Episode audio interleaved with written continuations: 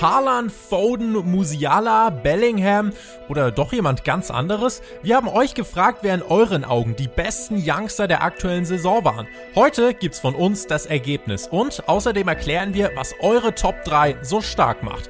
Mein Name ist Tobias Enke und ihr hört endlich wieder eine neue Folge vom Bravo Sport Update.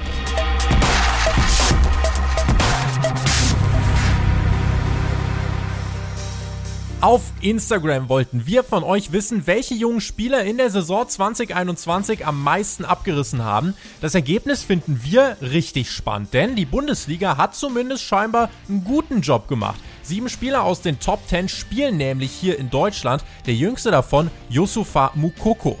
Er liegt bei euch auf einem starken sechsten Platz. Mit Ansu Fati hat es außerdem einer der künftigen Stars von Barca weit nach vorn geschafft. Ihr seht ihn auf Platz 8, direkt hinter Bayer Leverkusens Top-Talent Florian Wirz, der ja erst vor kurzem einen Vertrag bis 2026 bei Bayer Leverkusen unterschrieben hat. Die große Frage ist jetzt natürlich, wer hat's aufs Treppchen geschafft? In unserem nächsten Heft findet ihr ab dem 12. Mai die komplette Top 20 Übersicht und wir schauen uns jetzt schon einmal die Top 3 an.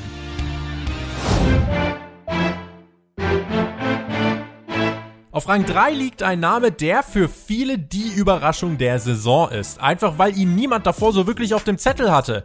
Die Rede ist von Jamal Musiala. Der 18-Jährige hat sich beim FC Bayern München in dieser Saison unter Hansi Flick vom Reservisten zur Geheimwaffe entwickelt und hat gleich zwei Rekorde gebrochen. So wurde er zu Bayerns jüngstem Doppelpacker sowie zum jüngsten Champions League Torschützen des Rekordmeisters. 35 Mal stand er diese Saison schon auf dem Platz. Das hat seinen Marktwert auf aktuell 24 Millionen Euro gehoben. Zu Beginn der Saison lag der noch bei einer Million. Lob gab es von allen Seiten, eben auch von seinem Trainer eine gute Entwicklung. Man muss sagen, er kann das eine oder andere noch dazulernen, aber einfach seine Dribblings im 1 gegen 1, im, wenn es eng wird, immer den Kopf oben, ja, hat halt so, solche ja, Finden drin und, und äh, kann da auf dem engen Raum wirklich auch eine Abwehr auch ja, überspielen, umspielen. Bin gespannt, wie seine, seine Zukunft weitergeht. Als Belohnung gab es außerdem sogar die ersten Minuten zum Reinschnuppern in der Nationalmannschaft. Wir gratulieren Bayerns Shootingstar zu einem starken dritten Platz.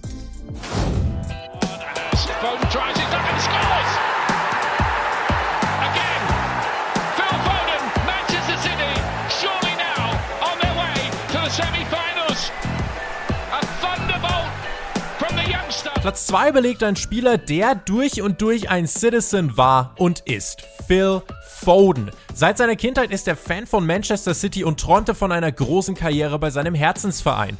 Ein Wunsch, der tatsächlich Realität geworden ist. Unter Pep Guardiola geht sein Traum in Erfüllung und er schafft den Durchbruch. Schon jetzt kann er das hohe Niveau mitgehen und seinem Team in entscheidenden Momenten helfen, sowohl in England als auch auf der internationalen Bühne. In der Champions League hat er bereits über 1000 Minuten Erfahrung auf dem Platz gesammelt in dieser Saison und mit Pep Guardiola hat er genau den richtigen Förderer als Trainer an der Seite. Mittlerweile liegt Fodens Markt Marktwert bei starken 70 Millionen Euro und mit einer Passquote von 82 Prozent hat er sich unter Pep wirklich sicher im City-System eingespielt. Die Statistiken untermauern das. Die Top-Skills des 20-Jährigen und seine immense Kreativität auf dem Platz habt ihr mit dem zweiten Rang im großen Bravo Sport Youngster Ranking belohnt stellt sich die Frage, wen ihr auf Platz 1 seht. Aber sind wir ehrlich, es kann doch eigentlich nur einer werden. Erling Haaland. Die Naturgewalt aus Norwegen ist weltweit wahrscheinlich so heiß begehrt wie kaum ein anderer Spieler in diesem jungen Alter von 20 Jahren.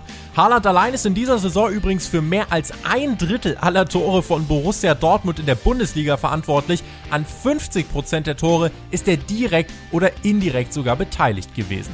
Eine absolute Lebensversicherung. Seine unnachahmliche Explosivität und Torgeilheit macht ihn in den Augen vieler Experten zu einem zukünftigen Weltstar. Und für euch zum besten Youngster der Saison.